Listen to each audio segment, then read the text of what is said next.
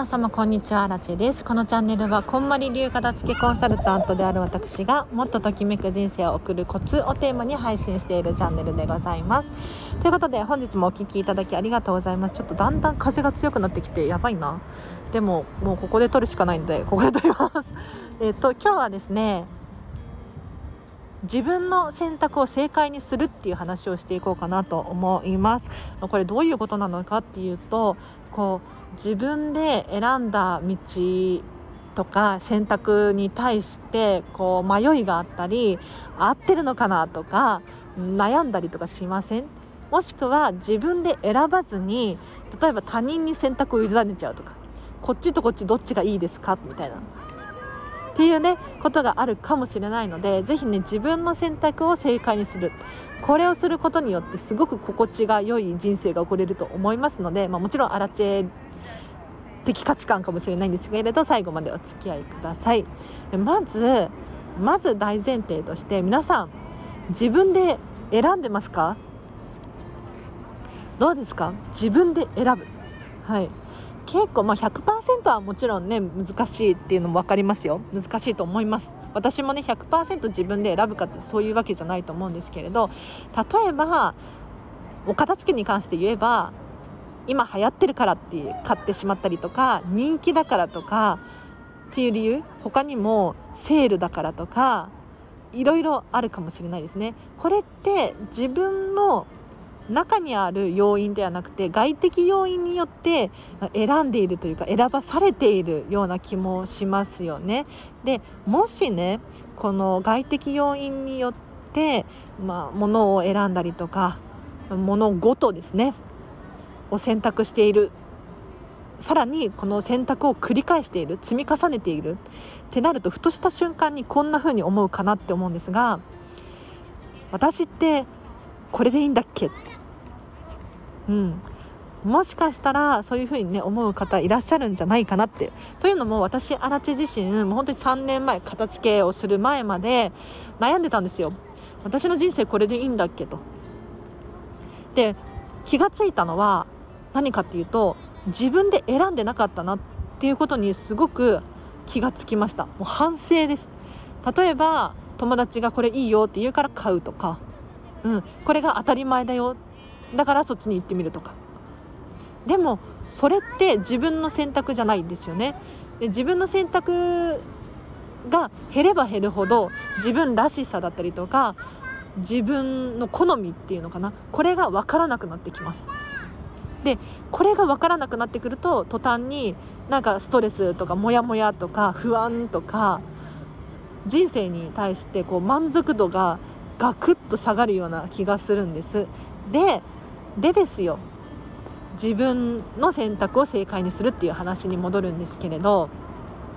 人生ってね選択の連続なんて言いますけれど本当にその通りで今日お昼ご飯何を食べるのか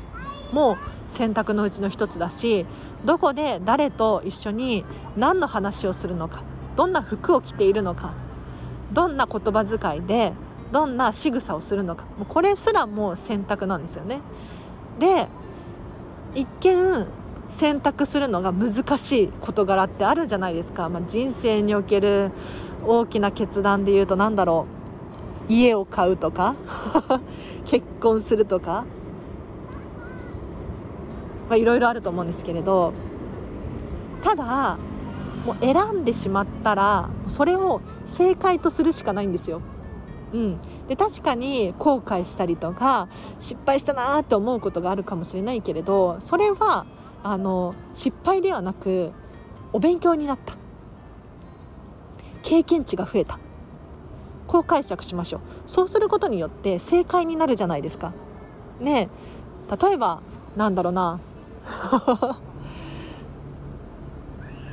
このお洋服かわいいと思って買ってみたけどなんか似合わなかったって思った時に失敗したなとか後悔だなとかって思うかもしれないんですけれど私たち片付けコンサルあこんまり流片付けコンサルタントは一切そんなことは思わずにこのお洋服を買ったことによって私には黄色の服は似合わないっていうことが分かった。もしくはこのお洋服のこの形は私と相性が悪かったっていうのが分かった。これって一つの収穫なんですよ。なので正解。でその経験を繰り返すことによって要するに、ま、失敗とか後悔っていうふうに思う経験を積み重ねることによって私たちはより精度の高い選択をすることが可能になっていくんですね。でここで気をつけてほしいのは失敗をすればいいわけではなくって失敗失敗 失敗ってねちょっと私言い方好きじゃないんですけれどもしね後悔したとかそういうふうに思うことがあるのであればそこから必ず一つ学びを得なければいけないです。はい。ものには必ずお役目があります。これはこんまりメソッドのもう基本中の基本です。ものには必ずお役目があるし物事に対してもそうかもしれないです。ね目に見えない事柄に対しても必ずお役目がある、うん、なのでもしね万が一自分には合わないとかときめかないっていうものが目の前に現れた時にいかに手放して そう物もそうだし非物理的なねものもに対してもそうなんですけれどいかに手放してそれを経験値として自分に蓄積させていくか。これが大事です。で選んだ道を正解にするっていうのはもう本当にその通りなんですよ。それしかないの。で自分で選んだ道を正解にする。これしかもう本当に自分の人生を楽しむ方法ってないんじゃないかなって思うんですけれどまずは自分で選ぶ。ついねこっちとこっちどっちがいいと思う？とか聞きたくなるじゃないですか。どっちが好き？どっちが人気ですか？どっちがもちろんレストランとかに行ってあの美味しいものが食べたいってなった時に一番人気のメニューを頼むっていうのももちろんありですよ。ありなんだけれどそれはちゃんと自分で選んでくださいね。うん。本当はまるが食べたいんだけれど店員さんがまるだって言うから食べるとかそういうわけではなくって本当に美味しいものが食べたくってレストランの店員さんに聞いたらあのドンペリがいいよみたいな。ドンペリはさすがに金額とも相談しなきゃいけないけれどあのねっていう場合はもう選んでください積極的に。はい。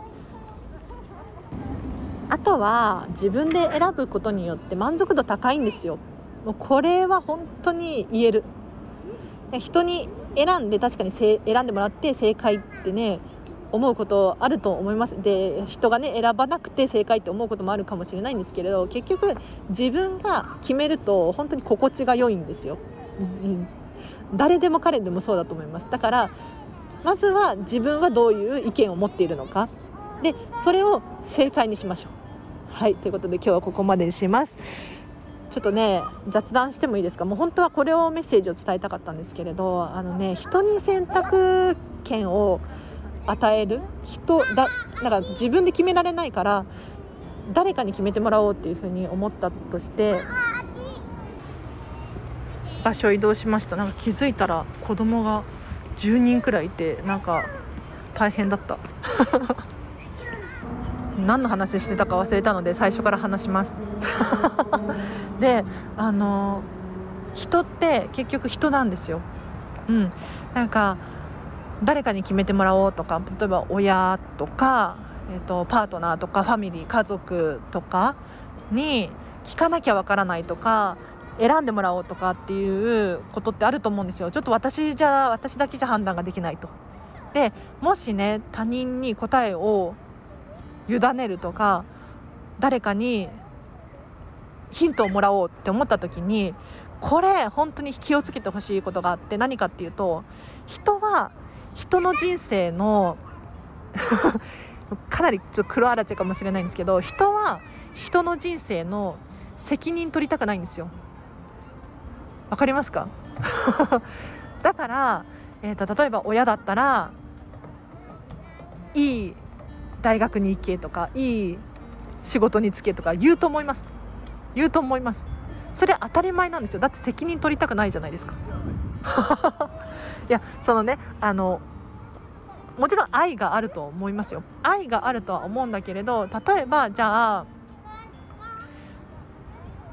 私アラチェの場合で言うとこんまり流片付けコンサルタントになろうと思ってるんだよねって友達に相談するとするじゃないですか。でその講座を受講するために10何万20万近くお金が必要なんで話すじゃないですか。そうするともうねあのもう本当に友達10人が10人くらいの勢いでいやこんまりにそんなにお金払うのなんて危ないよとか。うん怪しいよとか言われるんですよ。で基本的に背中を押してくれる人はいない。本当に。で私があのもう私アラチェはもうこんまりだと思って覚悟を決めて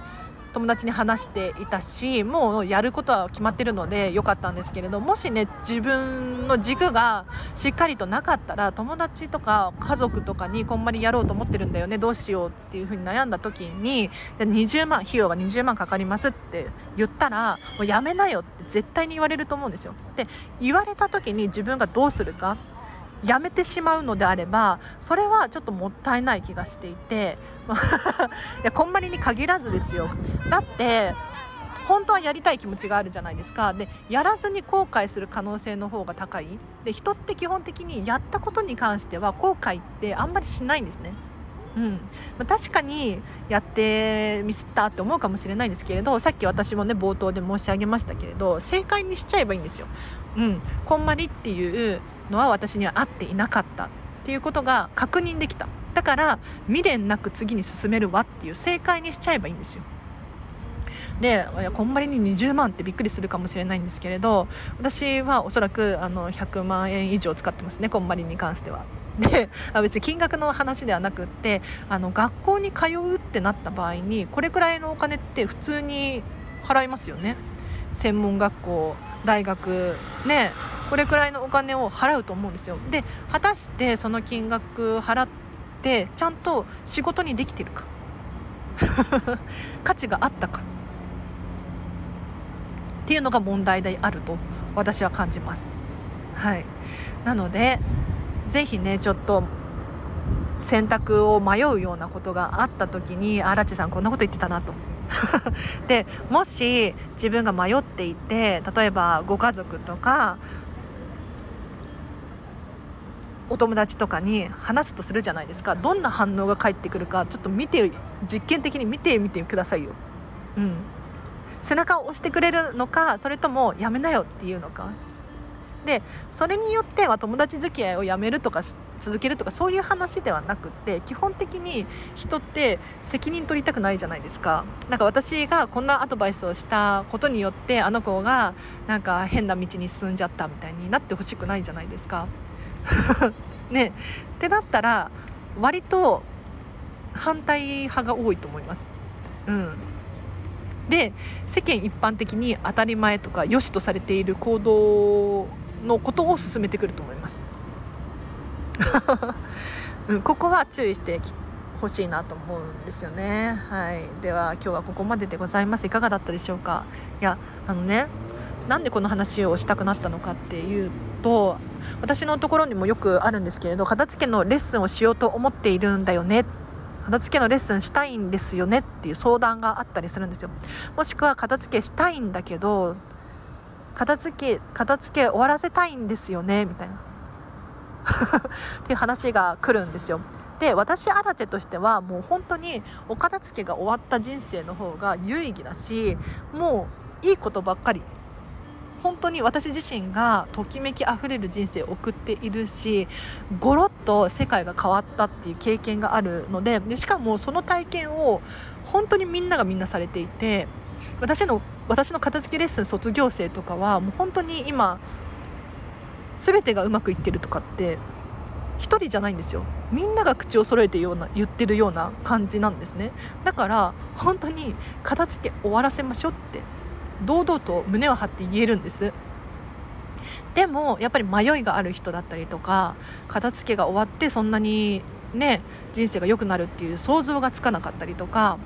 あと片付けレッスンに対してちょっとお金高いなとかって思ってらっしゃる方がいますよね、まあ、もちろんその安いわけではない。私も分かってますよ。でそこで本当にご自身がやりたいっていう気持ちがあるのであればもう行動した方がいいんですよ。でもなぜかこうちょっと考えますとか ちょっと旦那に確認しないといけないんですっていう方もいらっしゃる。もちろんあの確認して OK だしあの相談して OK だしよくよく深く考えてほしいんですね。で考えた末にどんな結論に至るのか。そう。だかちょっと奥さんに確認しないといけないんですってこの間言われてあじゃあ確認してほしいですって言ったら、えっと、恥ずかしいから嫌だって言われた。うん、でそれも OK だと思います。恥ずかしいから嫌っていうね気持ちはもう正しいので受け入れてほしいなと思うんですけれど恥ずかしいから嫌って言われたから片付けをしないのかそれとも黒いなだいぶ黒いな大丈夫かな嫌われてない？私。えっ、ー、とかえっ、ー、と何だっったっけ？恥ずかしいから嫌って言われたからやっぱり恥ずかしいんじゃんって私は思うんですね。だったらもう本当に片付けしなきゃいけないなって思うのか？うん。でさらに言うと奥さんは嫌かもしれない。もしくは旦那様は嫌かもしれないけれどご自身はどうしたいのか？ご自身はどっちの選択を取るとより人生の質が上がってときめくときめきあふれる暮らしを送り続けることができるのかって考えた時にどういう選択が待っているかもちろんお片付けをするっていうのが選択肢の一つであってほしいなって思うんですけれど私は、えっと、旦那様奥様が心地よくいられることが非常に大切なので今回はお片付けを見送ろうと思います。うんこれは正解ですよね。どう考えても。だって本当に泣きながらいやいや苦しい思いをしてまでお片付けをしようとかって私は思わないですもん。なので本当に自分の気持ち大大切にしてほしいです。誰々がこう言ったから私はこうしますとかじゃなくて誰々がこう言っていたから私はその方が心地よいのであればそれを選択してほしいっていう話ですね。はい。だいぶ黒かったな。そうちょっとこれについてねえ、の話したいなってずっとずっと思っていてモヤモヤしていたので話させていただきましたがいかがだったでしょうか。あの皆さんの背中を押せるといいな。うん。本当になんか私の体験談でもあるんですけれど人に選択肢を委ねすぎると自分いなくなっちゃうんですよ。消えてなくなっちゃうんですよ。でふとした瞬間になんかこんなはずじゃなかったとかもっとこうしておけばよかったとかあの時行動しておけば違かったかもとか思うんですよね。でこれって悔しいじゃないですか。でそんな時に私はこんまりさんのあの人生がときめくっていうあの一言を本当に信じたんですよ。で心の底から信じて行動してもう自分の選択で選んでお片付けを終えて人生が変わったっていう経験があるので本当に皆さんにこれはお伝えしたかった。お片付けで変わります。本当に変わります。びっくりするくらい。あの120%誰でも変わる。いや本当にそうだと思うんだけれどな。あでも一部微妙なのかな。なんか本当に天才中の天才って言われている。例えば、えーと、ピカソとかだったかな。確か。なんか本当に一部の人は片付いていることによってアイデアが浮かばなかったりとか。うん。する人もいるらしいので。でもそんな人本当に本当になかなかいないと思うんですよ。私も本当に凡凡人というか普通の人間だし普通に生きてるわけですよ。でねってなったらもう自分がもう普通であるっていうことを 信じた方がなんか分かりやすいですよね。うん。なのでよっぽどの人じゃない限りは片付けが終わっていた方が心地よいかなってもうすいませんなんかこの片付けのチャンネルだからもう本当に片付けの話ばっかりで耳が痛いと思うんですけれどもそれだけ要するに私の熱は高まっております。はいぜひ皆様お片付けしましょう。では今日はここまでにします。お知らせとしては、えーと、片付けのレッスンができます。オンラインでもこう対面式でもできるんですけれどオンラインをおすすめしてます。はい、正直な話オンラインをおすすめしている理由として私があのミニマリストなのであの 対面式でレッスンやっちゃうとなんかいただき物が多かったりするんですよ。あの本当に本当に不要なのであのいただき物はねあのゼロにしてほしいなとかって思うんですけれどもちろんね嬉しかったりとかもしますよ。うん。気持ちは非常に嬉しい。ただ食べるものだったりとかもうすごく気をつけていたりとかするのであのいただいても他の誰かに配ったりとかさせていただいてるんですね、まあ、それはそれで楽しかったり嬉しかったりするんですけれどなんかねちょっと手間なのでオンラインでレッスンしましょう。あとはコーチングができます。目に見えないものの整理整頓ですね。何か心に引っかかりがあるモヤモヤがあるこれでいいんだっけっていう何か不安があるとかね。っていう方いらっしゃいましたら一緒に整理整頓し整えていきましょう。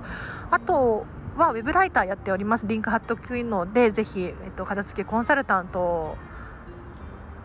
から見たディズニーとかめちゃめちゃ面白いのでぜひ記事読んでほしいなと思います。あと今後のお知らせとしては、えっと、5月からなんですけれどこのスタンド FM メンバーシップ始めます。はい。このメンバーシップ何をやるのかっていうととりあえず決まっているところで言うと月にま4回くらいかな。ちょっと多すぎるような気もするんですけれど月に2から4回。2から4回セミナープチセミナーを開催いたします。これは物理的なもののお片付けから非物理的なもののお片付けまでお話をさせていただこうと思っております。大体1年くらいでこう1周する。で2年目以降も復習になってすごく良くなる。そんな内容にしようと思っておりますのでぜひ気になる方いらっしゃいましたらメンバーシップ楽しみにしていてください。他にも、えっと、ここでは話せないような黒アラチェの話だったりとかあとはこれからやろうとしている最新の情報。例えばなんだろう。ちょっと思いつかないんですけれど喋、うん、れる範囲で喋りたいなと思ってます。なんか無料のところだとね結局話せることが限られてくるんですよ。で私もかなりあの聞かれてもいい切り取られてもいいシェアされてもいいと思って全部喋らさせていただいてるんですね。で万が一ちょっと口が滑ったなっていう時はもう次の日には消しちゃうとかもしくは有料に変更するとかっていう手段や方法を取らせていただいております。はい、なのでここでしか話せないようなそんな内容とかあとライブ配信で皆さんとおしゃべりしたいですね。うん。なんかメンバー同士のライブ配信でもう本当に直接あのメンバーさんとお話ができたらおそらくお片付けのねやる気が入ったりとかもしくはもっとときめく人生をに磨きをかけるためのヒントとかもおしゃべりできるような気がするし何より私が楽しいので、うん、そういうね安心安全な場所で平和に楽しくみんなとつながれたらなーなんて思っているわけですよ。一応月額3000円くらいを予定しております。本当はもっと高くしたいんですけどね。いやなんで3000円なのかっていうとあちょっとこの話はまた1個切り替えてまた後で喋らさせていただこうと思いますでは今日はここまでです一応5月のえっとまあ、いや後でにします。はい、ではこの辺りで終わります。皆様今日の夜もときめく一日をお過ごしください。あらちゃんでした。バイバイ。